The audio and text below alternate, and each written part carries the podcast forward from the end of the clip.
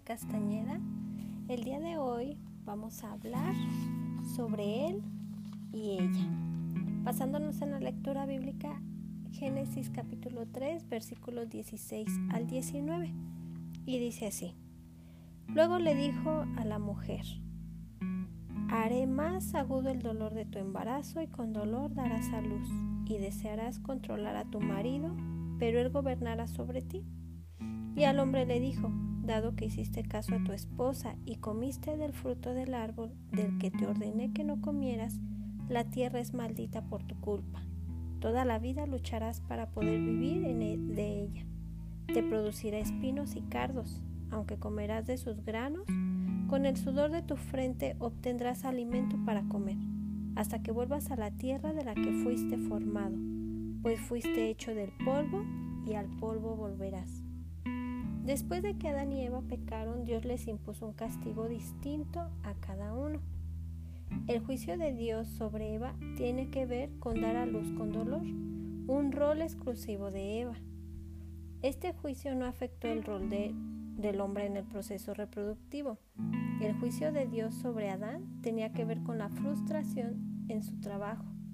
Cardos y espinos harían que el proceso del cultivo fuera más difícil para Adán, un labrador. Estos dos juicios representarían un recordatorio constante de los resultados del pecado, y cada juicio fue constituido a la medida de cada uno. El juicio de Eva se centraba en un rol que era exclusivo de ella, ligado a la primera parte del objetivo de Dios establecido en Génesis 1.28.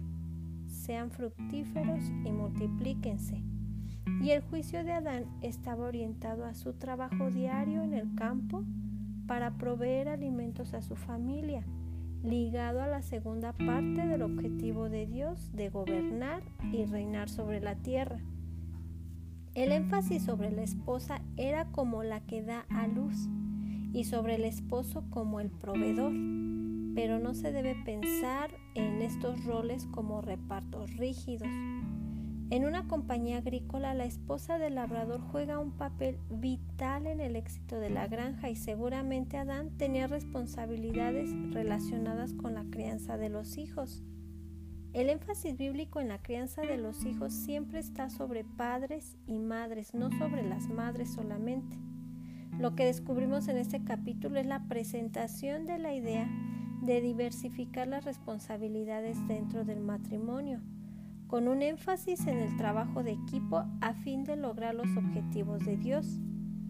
Conversando y reflexionando con nuestro esposo o sobre nuestra esposa, vamos a respondernos estas preguntas.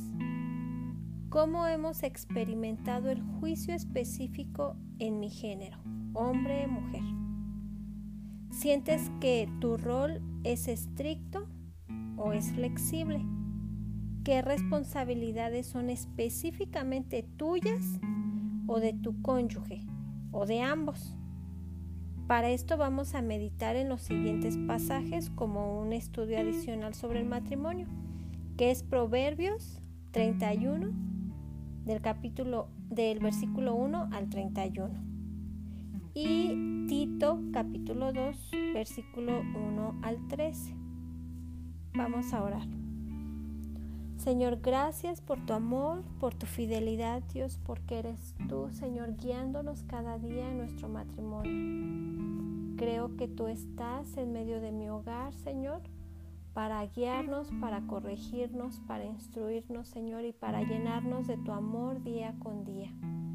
Te alabamos y te honramos y pedimos a ti, Señor, que nos ayudes a aceptar los diferentes roles que tenemos dentro del matrimonio Señor, te pedimos que nos ayudes a trabajar en equipo y con esto poder lograr los objetivos que tenemos para ti con nuestro matrimonio, Señor.